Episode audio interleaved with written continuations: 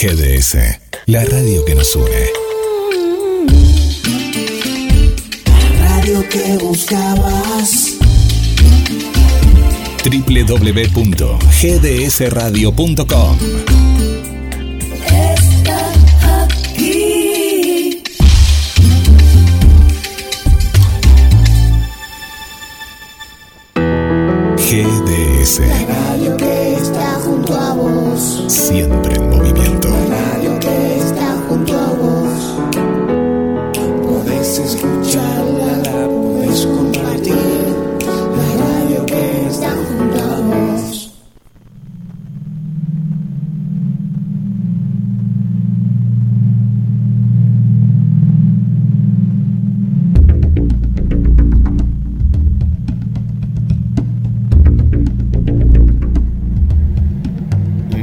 Necesitamos sentir más.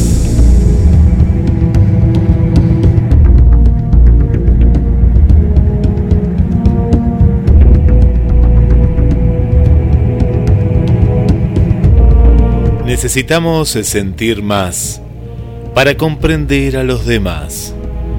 Necesitamos amar más para ser amados. Necesitamos llorar más para purificarnos.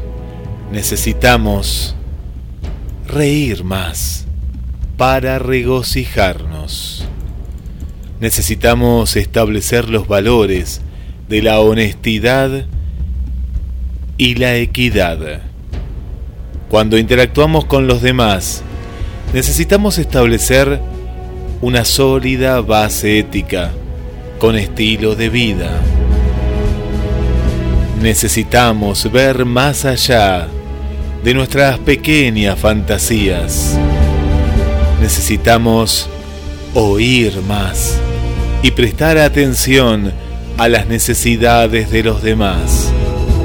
Necesitamos dar más y tomar menos. Necesitamos compartir más y poseer menos. Necesitamos darnos cuenta de la importancia de la familia como pilar de la estabilidad. Necesitamos mirar más y advertir que no somos tan diferentes unos de otros. Necesitamos crear un mundo en el que todos podamos vivir en paz la vida que elegimos. Necesitamos crear un mundo en el que podamos volver a confiar unos en otros.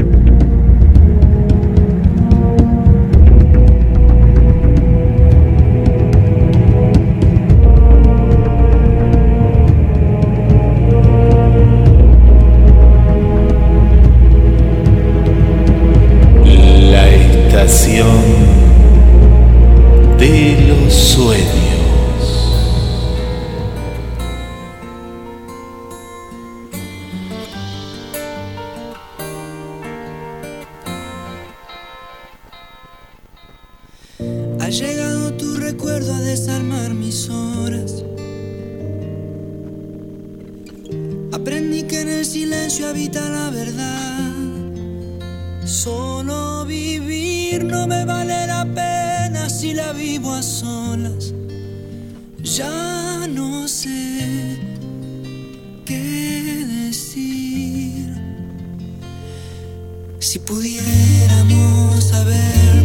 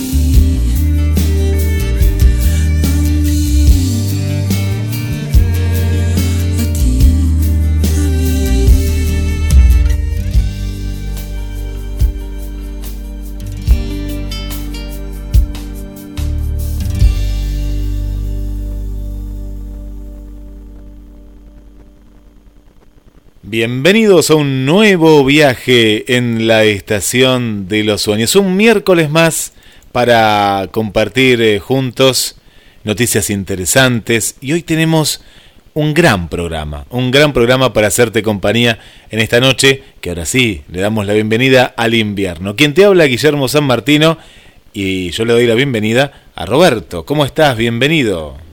¿Qué tal Guillermo? ¿Qué tal audiencia? Aquí estamos desde Argentina, desde Mar del Plata. Transmitiendo un nuevo programa y un programa más que estamos cada uno desde su casa. La gente dice que sale muy bien, ¿eh? que sale muy bien la Estación de los Sueños y todos los programas. Y seguimos, seguimos todos en casa. Y hoy, como les adelantaba, vamos a tener un gran programa. En el día de ayer en la producción me hablaste de la gripe, de la gripe, de la mayor pandemia, que no es esta, la de hoy en día, sino que es la gripe española. Y contanos, Roberto, antes de, comenzar este dato curioso que, viste ayer en un, documental.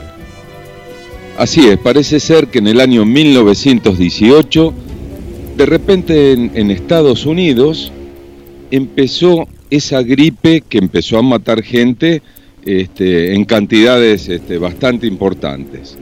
El mismo día, en la India, que está del otro lado del mundo, empezó a morir gente por la gripe llamada española, porque la descubrieron los españoles, si bien se inició en Estados Unidos, pero fue descubierta por los españoles en la Primera Guerra Mundial. Se dieron cuenta que estaba muriendo más gente por la gripe que por la guerra. Lo raro es que el mismo día se desató en dos países a miles de kilómetros de distancia. Y en esa época la gente no viajaba en avión porque no existía, este, en 1918 no había transporte aéreo. No había transporte aéreo. No. Eh, y en barco tardaban meses en llegar desde Estados Unidos a la India. Por lo tanto, según el documental, se cree que pudo haber sido un cometa que trajo esos virus del espacio. Bueno, vamos a tratar de, esclarecer también varios de estos puntos, pero qué bueno que es comprender la pandemia en la distancia. Estamos hablando de, más de más de 100 años que, han pasado de esta pandemia y a la distancia. Y te digo que este informe este informe se, se reabrió por el tema del coronavirus. El informe del estudio de, la gripe española para poder comprender un poco más al, al coronavirus. En instantes nada más vamos a estar hablando de este informe que es por demás interesante para comprender un poco más lo que nos está pasando en la actualidad. Pero antes, la edad, la edad que siempre queremos esconder, eh, hay gente, por ejemplo, que ahora dice, no, en este 2020 yo no cumplo años, así te dice, porque no festejé el cumpleaños, así que yo me lo voy a saltear, entonces se va a sacar un año. Mucha gente dijo eso. Claro, y, sí. hacer eso. Eh, realmente este es un año, eh, no digo perdido, pero un año complicado, se puede decir. Mucha gente quiere hacer eso eh, pero está, la edad está. ¿Y saben dónde está la edad? Principalmente la edad biológica, la edad real, se puede medir en los ojos. En este estudio nos cuenta que la edad biológica se puede medir en los ojos. Ha encontrado la manera de medir la edad biológica de las células mirándote directamente a los ojos. Y hay un dicho que dice que la procesión va por dentro, y esta metáfora tiene su sentido biológico no solo acumulas experiencias, recuerdos y sabiduría, unos más y otros menos, sino que a medida que te haces mayor, además, las células de tu cuerpo van sufriendo daños que no hay manera de maquillar. El estudio publicado en una revista científica ha encontrado la manera de medir la edad biológica de tus células y lo han conseguido estudiando proteínas de la córnea. Así que, es verdad, que los ojos no mienten. El resultado del estudio es una herramienta fácil para saber a qué velocidad estás envejeciendo por dentro, aunque en el espejo te veas hecho un dandy. La edad biológica es exactamente eso, la que tienen las células de tu cuerpo al margen de que socialmente, a los 65 años, todavía seas joven. Las células de tu cuerpo han sufrido un estrés oxidativo que nada tiene que ver con una persona de 30. No hay manera de maquillar las arrugas que también le salen a las células de nuestro cuerpo. Células que te acompañan desde que eras un embrión. Lo primero que tienen que mirar son las células que estén en tu cuerpo a lo largo de toda la vida. Células que no se renueven como las de la piel, que cada 28 días ya no son las mismas. Y las hay.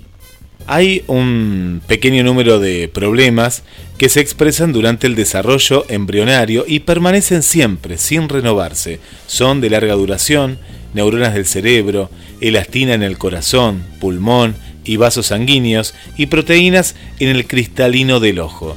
Estas proteínas de larga duración incluyen colágeno, la proteína más abundante en el cuerpo, que se encuentra en los huesos, tendones, cartílagos, músculos, discos intervertebrales, piel y córnea, proteínas de esmalte y dentina de dientes, proteínas de poros nucleares, nucleoporinas en neuronas del cerebro, elastina en el corazón, pulmón y vasos sanguíneos y proteínas citosólicas en el cristalino del ojo. Estas proteínas de larga vida sufren un daño molecular acumulativo. Son las moléculas a las que se les nota la edad. Medir la edad en los ojos. Las proteínas de larga vida en las córneas se expresan durante la vida fetal. No experimentan recambio, acumulan alteraciones moleculares a lo largo de la vida y son ópticamente accesibles en vivo. Esto quiere decir que puedes observarlas con un simple escáner, algo que no ocurre con las neuronas, la elastina del corazón o el colágeno de los huesos. Mirar el interior del ojo es relativamente fácil.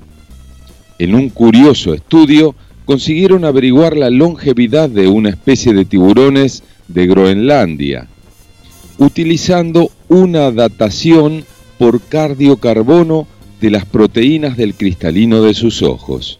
Encontraron que son vertebrados más longevos conocidos. Viven hasta los 90 años. La lente humana es un tejido ideal para la evaluación cuantitativa del envejecimiento molecular en vivo. Y vamos a ir directamente a la mirada, a la córnea. La córnea tiene proteínas que acumulan estos cambios relacionados con el envejecimiento a lo largo de toda la vida. Y estas proteínas registran el historial de envejecimiento de cada persona. En este escáner ocular puede decodificar este registro y detectar cómo está envejeciendo esta persona a nivel molecular. Esto es muy importante, esto es muy importante. Pero Roberto, ¿para qué nos sirve saber esta edad biológica? Podrán saber si determinada dieta mantiene más jóvenes a nuestras células o el ejercicio físico o cualquier otro factor que vinculemos a ser joven, pero en este caso por dentro. Esto tiene sentido, porque del mismo modo que no todas las personas envejecen igual por fuera, tampoco lo hacen igual por dentro, y con una tecnología sencilla que permita averiguarlo. Podrán establecer nexos entre los hábitos de vida y cómo afectan a nuestra edad biológica. Podrán saber si determinada dieta mantiene más jóvenes a nuestras células o el ejercicio físico o cualquier otro factor a que vinculemos a ser joven. Bueno, un informe muy interesante, así que la edad vive ahí en, en, los ojos, pero lo más interesante es este escáner, como si fuéramos una computadora que te escanea y a partir de ahí saben cómo estás por dentro. Porque es cierto, claro. esto, muchas veces pensamos que estamos muy bien eh, por, por fuera, o, o gente que se hace cirugías y piensa que está todo por ahí, pero lo importante pasa por lo molecular. Así es. Este, parece ser que este sistema que acabamos de hablar lo usan los iriólogos, que por el iris del ojo saben qué enfermedad tenés y bueno, de todo tipo, colesterol, presión alta, este, en fin, eh, problemas este, en los huesos, eh, los iriólogos que después, bueno, con unas gotitas tratan de solucionar tu problema. Sí, sí, pero esto va un poquito más allá. Pero bueno, los, los iriólogos, un tema para analizar, ¿eh? el tema de los, de los iriólogos. ¿eh? Eh, le mandamos un saludo para eh, Mariela, que dice buenas noches a los dos. Soy Mariela de Palomar. Ahí está escuchando Mariela. Y bueno, gracias, gracias ahí por la sintonía. Le mandamos un saludo para Daniel, para Agustina. Un saludo para los pequeños que deben estar descansando, me imagino, en este día ajetreado ¿no? que tenemos eh, todos ahí en, casa. Pero le mandamos el saludo, así mañana los saludan a ellos, a Fidel y a Vicente. Un saludo para el amigo Tito, ¿eh? Tito, para Francisco, bueno, toda la gente que nos está acompañando. Y la gripe, esta gripe española, bueno, Tit- eh, Tito no creo que se acuerde, pero, pero sí nuestro amigo Francisco, ¿eh? que sería muy pequeño. Bueno, todavía no, no había nacido, ¿no? Pues tiene 86 años Francisco, pero le habrán contado. Yo pienso que le habrán contado y que después nos, nos diga a ver si, si alguien le contó su- sus padres de esta, de esta gripe. Vamos a conocer el misterio del virus de la gripe española. Y no es misterios, ¿eh? todavía no. ¿eh? Vamos a viajar a la Antártida en misterios. Un estudio dirigido por el doctor Michael Worobey de la Universidad de Arizona en Tucson, Estados Unidos, ofrece las respuestas más concluyentes hasta el momento a dos de los misterios biomédicos más importantes del mundo en el siglo pasado. El origen del virus de la gripe pandémica de 1918, conocida como la gripe española, y su inusual gravedad, ya que causó la muerte de aproximadamente 50 millones de personas. El artículo sobre este hallazgo arroja luz sobre la devastadora pandemia de 1918 y sugiere que los tipos de virus de la gripe a los que las personas fueron expuestas durante la infancia pueden predecir cómo de susceptibles a futuras cepas, lo que podría dar lugar a estrategias de vacunación, prevención y preparación para la pandemia. Desde la gran pandemia de gripe de 1918 ha sido un misterio de dónde vino este virus, por qué era tan grave y en particular por qué mató a adultos jóvenes en la flor de la vida. Una gran pregunta ha sido cuáles fueron los ingre- ingredientes de esa calamidad y si debemos esperar a que suceda lo mismo en un futuro o si hubo algo especial en esa situación. Los científicos y sus colegas desarrollaron un enfoque con un reloj molecular preciso, sin precedentes, y lo que utilizaron para reconstruir los orígenes de la pandemia del virus de la influenza A, H1N1 del año 1918. Esto te debe sonar. Virus H1N1 de la gripe porcina clásica y el linaje de H1N1 estacional post-pandémica que circuló desde el año 1918 hasta 1957. ¿Y qué se descubrió, Roberto?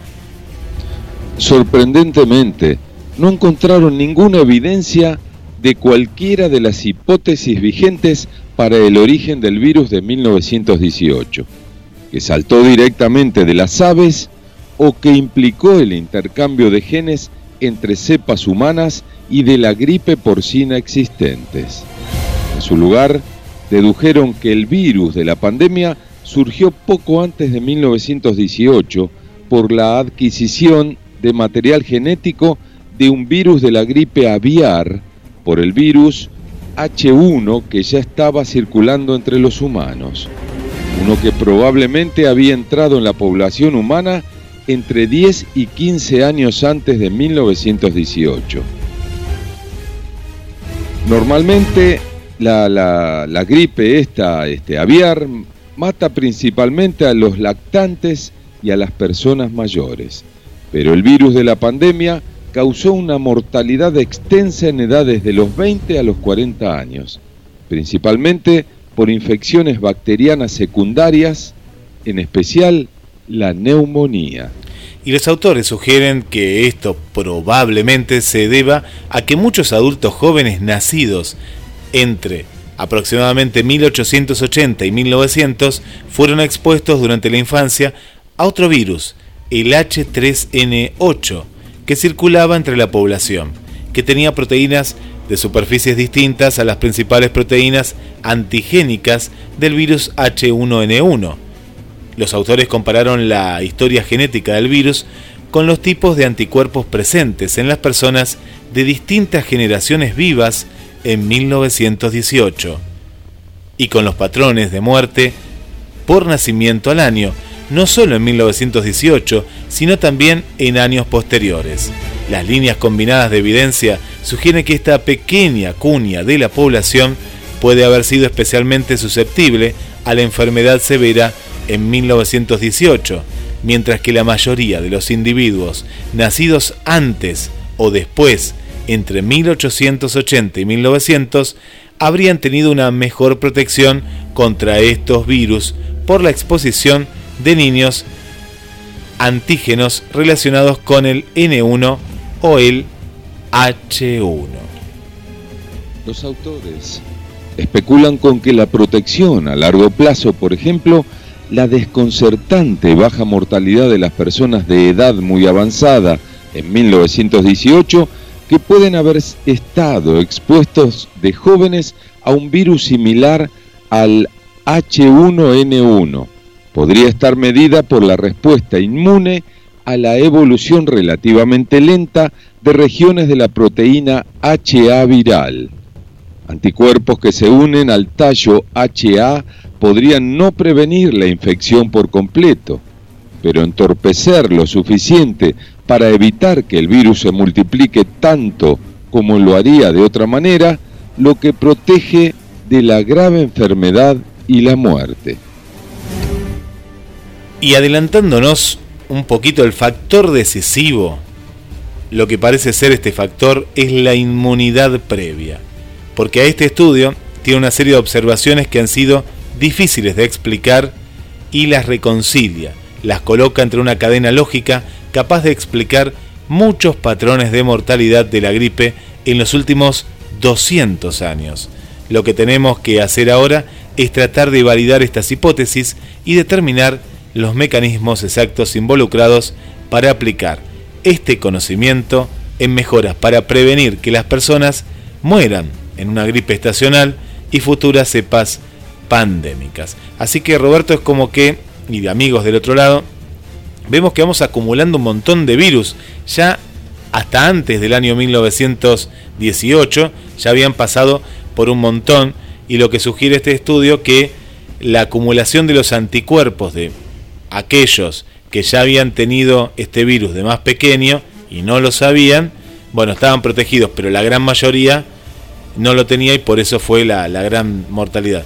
Pero bien como vos comenzaste en el informe, todavía quedan muchas dudas de, de, cómo fue que se propagó y cómo avanzó. Vos fíjate todo el análisis que tuvieron que hacer hasta llegar prácticamente a, a nuestros días y bueno, y, lo que va a llevar también a analizar este virus, ¿no? Vos fíjate que tardaron más de 100 años y, este estudio es un estudio reciente que, hicieron para comprender un poco más lo que estamos viviendo en la actualidad. Claro, eh, según esta nota, parece ser que ese virus duró desde 1918 hasta 1957. Sí. O sea eh, que si bien de entrada mató más de 20 millones de personas, eh, pero después quedó, se fue debilitando, pero quedó. Sí, sí, sí, sí. Vos fíjate que se hablaba de las aves, se hablaba, pero, pero claro, nunca, nunca supieron. Y las imágenes que pueden ver en www.gdsnoticias.com eh, son muy parecidas a la actualidad. Eh, nada más que las ambulancias que se ven son ambulancias de, de esa época eh, de, los barbijos, bueno, no, han cambiado prácticamente nada, pero son imágenes que uno las podría traer más allá de los vehículos, tranquilamente, y las camillas, ¿no? Que antes había muchas camillas, tranquilamente a este 2020. Sí, sí, sí, sí. Bueno, Eh, mantenía la distancia. Sí, O sea, hacían exactamente lo que están haciendo ahora. lo mismo. Lo que habrá sido impresionante que en esa época la cantidad de habitantes a nivel mundial era mucho menor y esa cifra de supuesto. 50 millones habrá arrasado con gran parte de la población Yo mundial. había escuchado 20 millones de muertos, ¿no? No. que igual es un montón. Es un montón, no, 50 Pero- millones. La, la- la- 50 millones, bueno. Es un montón. Este, hasta ahora esta pandemia lleva 500 mil. Sí. y bueno, y esperemos que, que se detenga, ¿no? Bueno, pero y que no haya rebrotes. acá está la clave. Los anticuerpos. Eh, acá, Claro. es decir, que con el tiempo, el ser humano, al haber pasado por varias pandemias o micropandemias, a- tiene más anticuerpos. Es decir, el cuerpo tiene como esa, esa, esa memoria, ¿no? Eh, Sí, y por sí. eso también, ¿no? Que estamos como más fuertes y en esa época eh, no lo era tanto. Bueno, en el próximo bloque vamos a estar, eh, vamos a estar en las banderas del porqué, el cuento y algo muy interesante, algo muy interesante, la importancia del nombre, el nombre de cada una de las personas. El nombre de las personas tiene un poder increíble, ¿eh? increíble. Lo vamos a estar contando esto y mucho más en la Estación de los Sueños.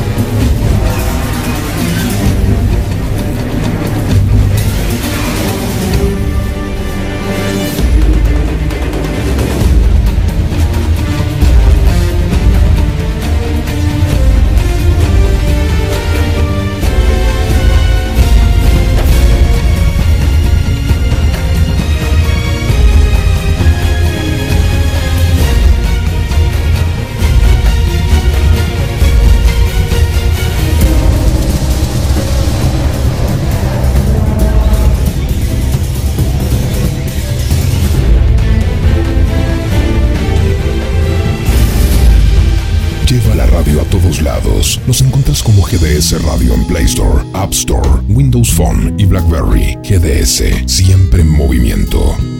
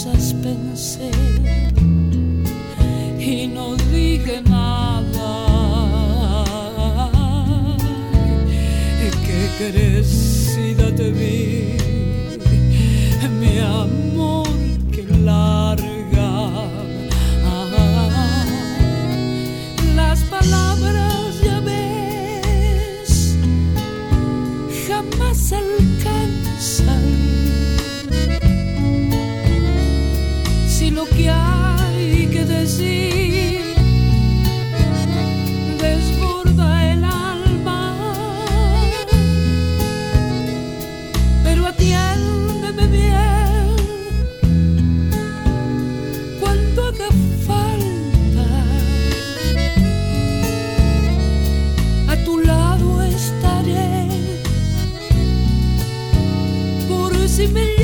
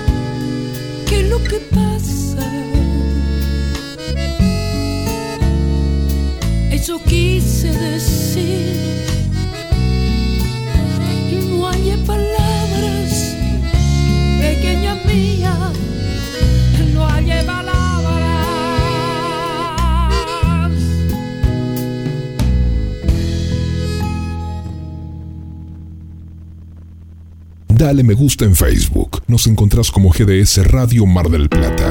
GDS, Radio que está junto a vos. siempre en movimiento. Radio que está junto a vos.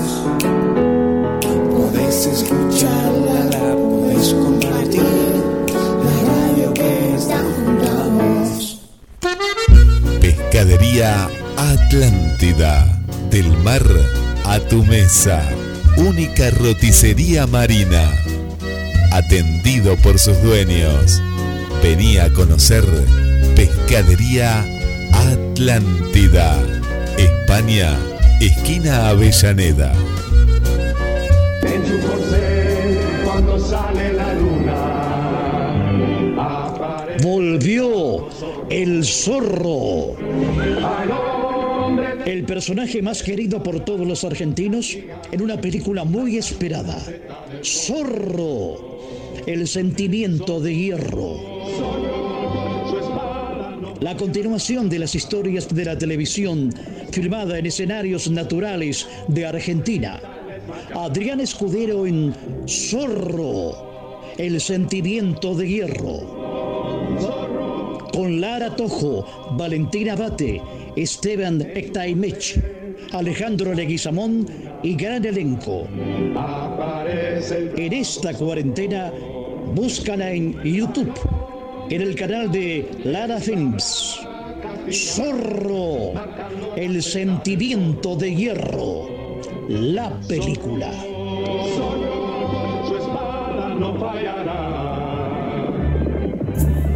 Y seguimos en este viaje infinito por los horizontes de la vida. Le mandamos un gran saludo para, para Tete. Tete, qué suerte que estás bien, Tete. ¿eh? Gracias, Tete, por México. ¿eh? Lo que ha pasado ayer, eh, un, un terremoto de, de 7,5. Para Rosa Luna, ¿cómo estás, Rosa Luna? Bienvenida. Para Ana, Ana desde Córdoba y toda la familia para el amigo Nino y para Melina, para Vanessa desde Chile y toda la familia Genkowski Pino. Un saludo muy, muy grande, eh, muy grande. Gracias, gracias por estar y gracias por subirte a la estación de los sueños. Todos los miércoles, desde hace, vamos camino a los 21 años. Y Roberto, hay un bloque que hace mucho tiempo eh, que nos acompaña, que son las banderas del porqué. Estas curiosidades, estos por qué. Y hoy Hoy estaba en el supermercado y pensaba, ¿por qué los huevos son ovalados? ¿Vos nos podés contar algo? Porque, ¿Por qué? No nos preguntamos por qué los huevos son ovalados. Los compramos, los consumimos, pero tiene que haber un porqué. ¿Por qué, Roberto? Así es, porque los huevos de las aves adquieren la típica forma ovalada durante la puesta. En su primera fase, el huevo, que es esférico y presenta una cáscara maleable, avanza por el oviducto, el canal por el que discurre el, el gameto u óvulo, mediante un movimiento ondulatorio conocido como peristáltico que está dirigido por una batería de músculos con forma de anillo que rodean el oviducto.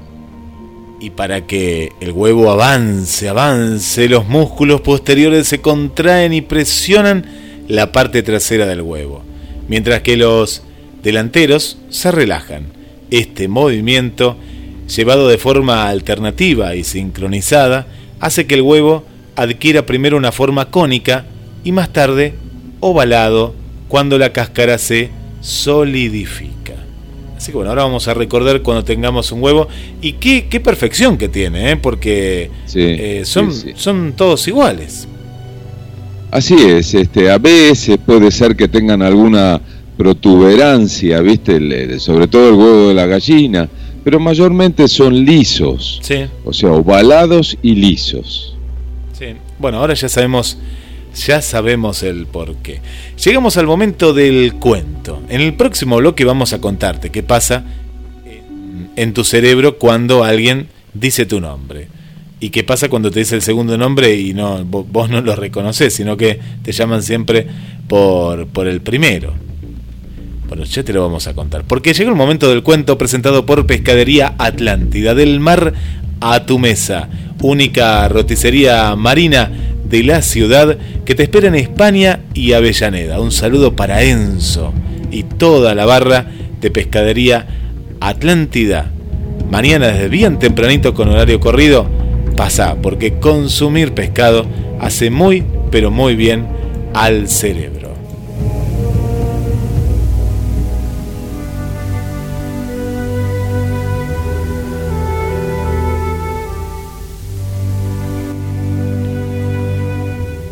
Hoy presentamos El cuento de la cebolla.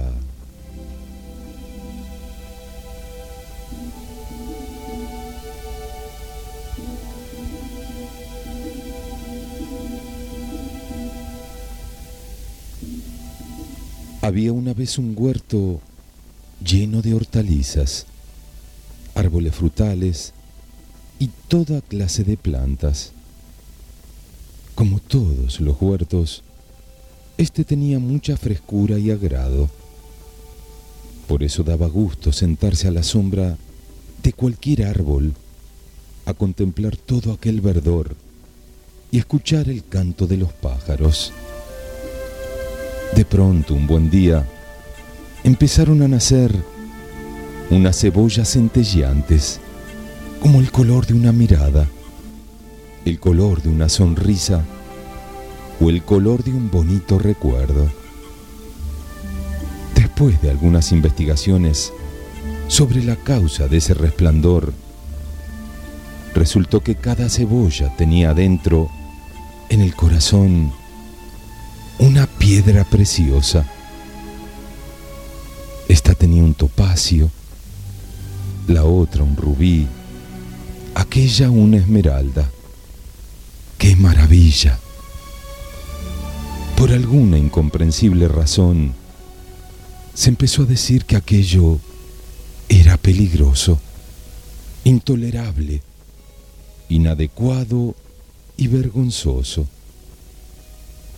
Así que las bellísimas cebollas tuvieron que esconder sus piedras preciosas en capas y más capas cada vez más oscuras y feas, para disimular cómo eran por dentro, hasta que empezaron a convertirse en unas cebollas de lo más vulgar. Pasó entonces por allí un sabio al que le gustaba sentarse a la sombra de los árboles del huerto y que sabía tanto que entendía hasta el lenguaje de las cebollas y empezó a preguntar una por una, ¿por qué no eres por fuera como eres por dentro? Y ellas iban respondiendo, me obligaron a ser así, me fueron poniendo capas, incluso me puse algunas para que no dijeran nada. Algunas tenían hasta diez capas y casi no se acordaban de por qué se pusieron las primeras. Al final, el sabio se puso a llorar. Y cuando la gente le vio llorando, pensó que llorar ante las cebollas era propio de personas inteligentes. Por eso, aún hoy, todos siguen llorando cuando una cebolla nos abre el corazón. ¿Y tú? ¿Cuántas capas tienes tapando tu interior?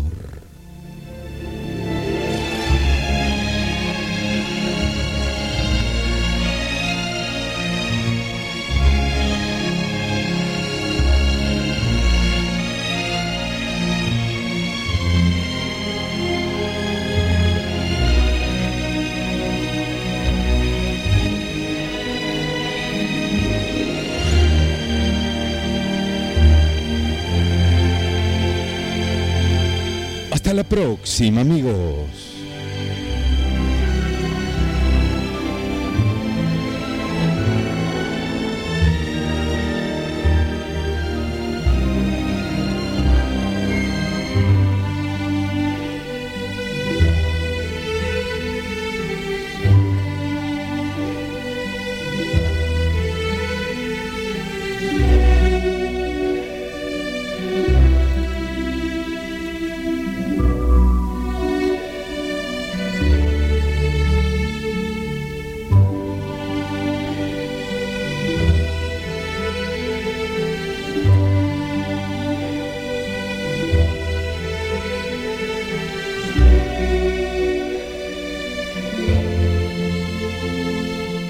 La estación de los sueños.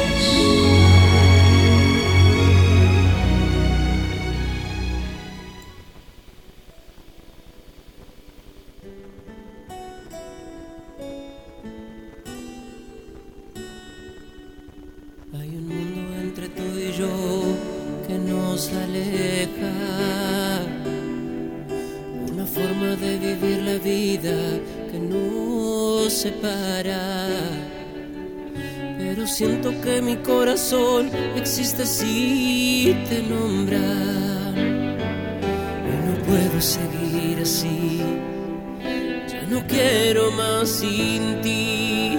Hay un mundo entre el frío azul y el sol del desierto.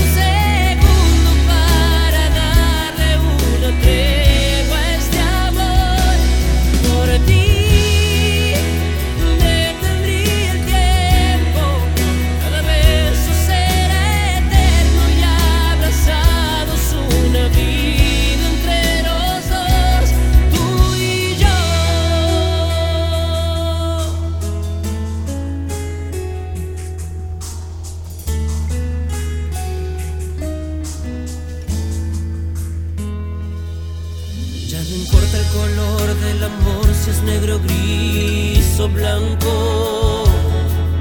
Y no existe ninguna razón más que quererte tanto. De nada vale que yo sea el rey, apenas un mendigo. Si hay tanta vida por vivir, quiero que sea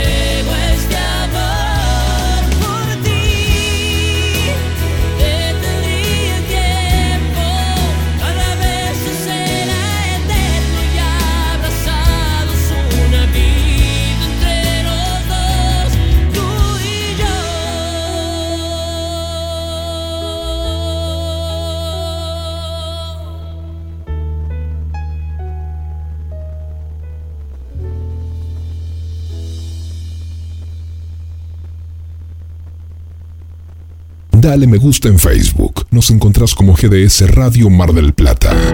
GDS. Radio que está junto a vos. Siempre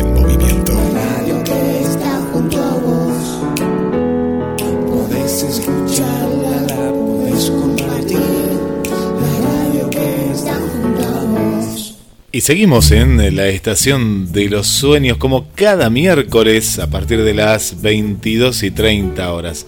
En Misterios vamos a viajar a la Antártida. ¿Se imagina en la Antártida que hay millones y millones de animales prehistóricos abajo? Están ahí, están ahí y te vamos a contar también muchos más misterios. ¿Se acuerdan de... ¿Te acordás Roberto de la película Los Expedientes Secretos X?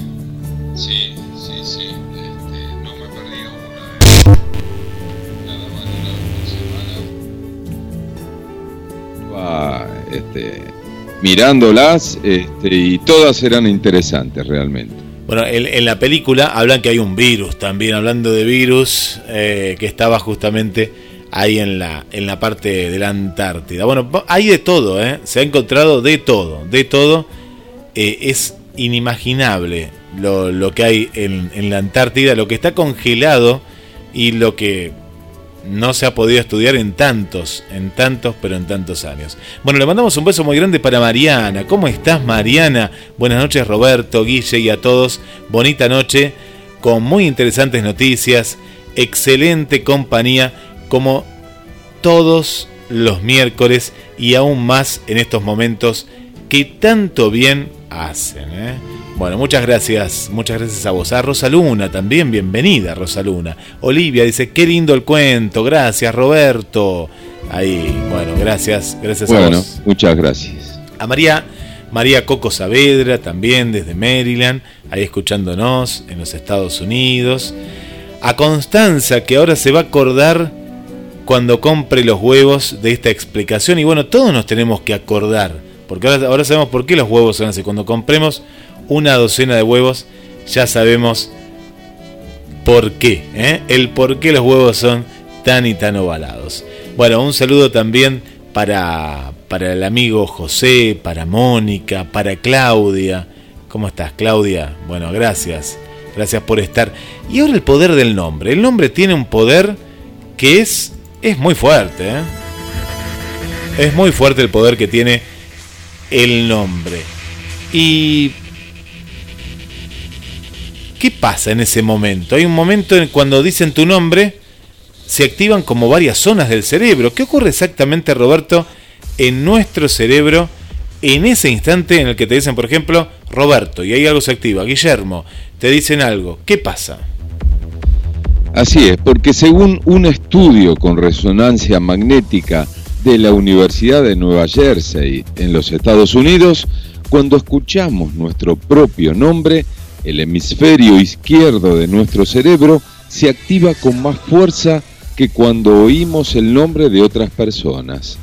Concretamente, la actividad es mayor en las neuronas de la corteza frontal media y la corteza temporal. Estos experimentos demuestran que reconocer que alguien nos nombra pone en marcha zonas cerebrales específicas que permanecen en silencio el resto del tiempo. Y tanto, pero tanto nos influye nuestro nombre que nos mostramos más predispuestos a comprar algo si nos lo ofrece un vendedor que comparte con nosotros alguna inicial en el nombre. Sí, es increíble esto. O en los apellidos. Según este estudio en la revista científica, también han demostrado científicamente que somos más propensos a contraer matrimonio con una persona cuyo nombre tenga la misma letra que nosotros. ¿eh? Bueno, eh, debe ser algún caso así, pero mira tanta fuerza tiene, mira vos, ¿eh? Mira, Como que nos sentimos identificados o bueno, algo, algo sucede. ¿eh? Sí, sí, sí, debe ser importante este el nombre. Este, así que bueno, a veces le ponemos un nombre de un artista o de un lugar que queremos, ¿sí? Así que este es muy importante, ¿sí? Es muy importante. Un- uno puede condenar a un hijo, a una hija, o no, con el nombre. Muchas veces pasa. Claro, eso, ¿eh? sí, sí, sí. Pasa, pasa, pasa. Bueno, vamos directamente, ya nos vamos a la Antártida, nos eh, abrigamos bien, eh, nos abrigamos bien, eh, porque está haciendo muchos grados bajo cero, es de noche, desde hace unas cuantas horas, y este misterio, viajamos unos kilómetros, la Antártida es un lugar inexplorado, cuna de extraños misterios. Un grupo de científicos encuentra cadáveres de animales de otro tiempo bajo el hielo antártico. Un bloque de hielo perfectamente cuadrado que flota sobre la Antártida. El continente antártico, que sigue siendo un desconocimiento para muchos, no para de sorprender con nuevos hallazgos y misterios no resueltos. La Antártida es un lugar inexplorado y misterioso. De ahí que los resultados de cada investigación o descubrimiento generen un gran impacto. El origen del continente es el principal misterio. Se estima que la Antártida, cuyo nombre significa opuesto al Ártico, se congeló hace al menos 23 millones de años, muchos millones antes de la aparición de los primeros Homo sapiens, lo que refutaría la posibilidad de que los seres humanos la poblaran antes de su actual estado de congelación. Pero hasta ahora eso no se sabe a ciencia cierta. Las cataratas de sangre, cráteres de más de 3 kilómetros, repetitivas leyendas urbanas sobre los ovnis y las pirámides de hielo, especies desconocidas, son algunos de los misterios que existen sobre el continente helado. El continente blanco no deja de sorprender. La última curiosidad es el hallazgo de cadáveres de animales de otro tiempo bajo el hielo. Un grupo de científicos que perforan un lago antártico a 600 kilómetros del Polo Sur ha encontrado los restos bajo un kilómetro de hielo. Estos, que han resultado ser crustáceos y un tardígrado, denominado comúnmente como oso de agua, y del mismo tamaño que las semillas de amapola se han hallado en el lago, que ha permanecido intacto durante miles de años. Sin embargo, el 26 de diciembre del año 2018, la historia cambió. Según se publica en la revista Nature, los investigadores financiados por Estados Unidos lograron derretir un conducto de hielo y llegar hasta el agua que había debajo. Allí descubrieron animales. Fue algo totalmente inesperado. Un micro paleontólogo encontró animales de otro tiempo. Imagen tomada por la NASA en una misión en la Antártida de un iceberg con una inusual y llamativa forma rectangular. La curiosa aparición de un bloque de hielo perfectamente cuadrado que flota sobre el continente abre un debate sobre su origen. La imagen tomada por una de las aeronaves de la operación de la NASA tan solo recoge una parte del enorme suelo que podría tener más de un kilómetro de longitud y parece haber aparecido naturalmente según han explicado los expertos. La comunidad científica estima que en un momento dado hay 300.000 icebergs navegando en el océano Antártico y rodeando el continente de la Antártida. Las noticias sobre estos fenómenos no cesan. En julio del año 2018, lo que fue el desprendimiento del iceberg más grande de la historia, cuando científicos de la NASA consiguieron fotografiar en primer plano el enorme bloque de hielo que se separó de una de las mayores plataformas flotantes. Se trata de un bloque de 5.800 kilómetros cuadrados, conocido como A68, y actualmente se mueve hacia mar abierto. Otro cráter de 3 kilómetros de formación desconocida. Imagen aérea del cráter de 3 kilómetros hallado en la Antártida. Imagen aérea que tiene un misterio. Son los misterios sobre estos cráteres y su constante aparición. Todavía no ha sido resuelto. Un ejemplo es el avistado el 20 de diciembre del año 2014 y desde entonces hay un intenso debate científico sobre su origen. La comunidad científica hablaba de dos hipótesis, meteorito o dolina de hielo, que son sumideros redondos causados por un charco de agua de fusión formada dentro de la plataforma de hielo, en el que con los últimos estudios parece acertada la segunda. Si se confirma que así sea, faltaría por averiguar de dónde viene todo el agua de deshielo que ha originado tal depresión en el hielo. La aparición de cráteres en el continente ha abierto varios debates científicos a lo largo de la historia. Bajo la capa de hielo se considera que existen grandes cráteres de impacto como el posiblemente gigantesco cráter de la Tierra de Wilkes hallazgos recientes lo datan aproximadamente 250 millones de años. Aquí finaliza la primera parte de los enigmas de la Antártida, porque las pruebas están, pero el misterio sigue.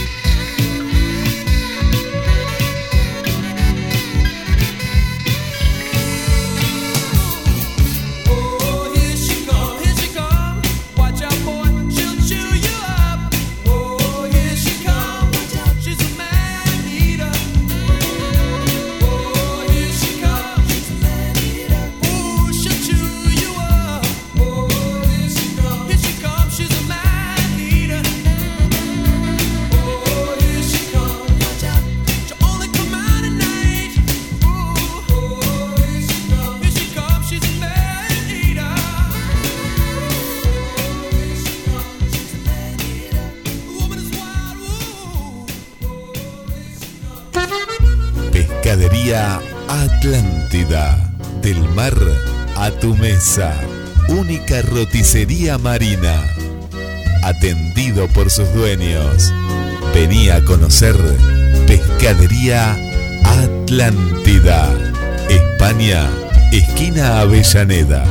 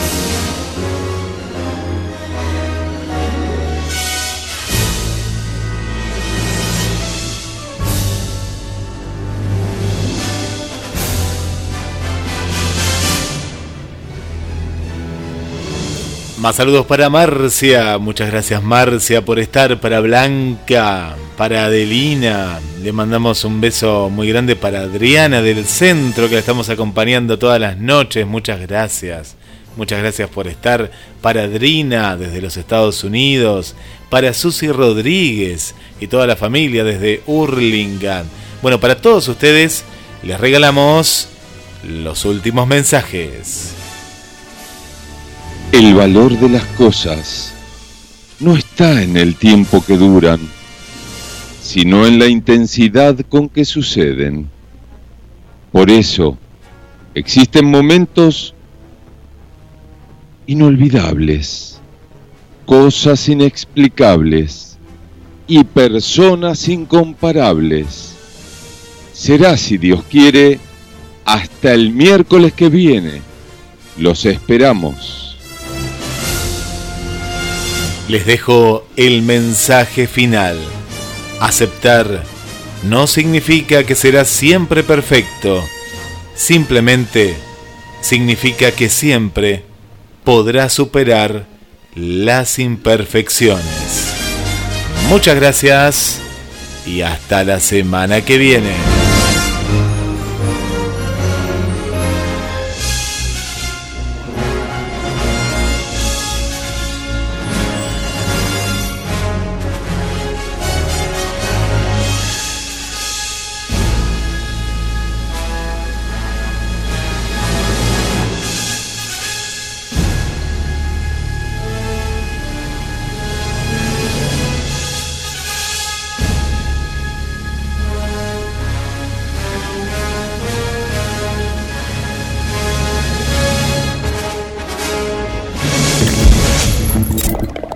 Paso es posible que no te lleve a tu destino, pero te alejará de donde estás. Pero te alejará de donde estás. GDS Radio. La radio que nos une.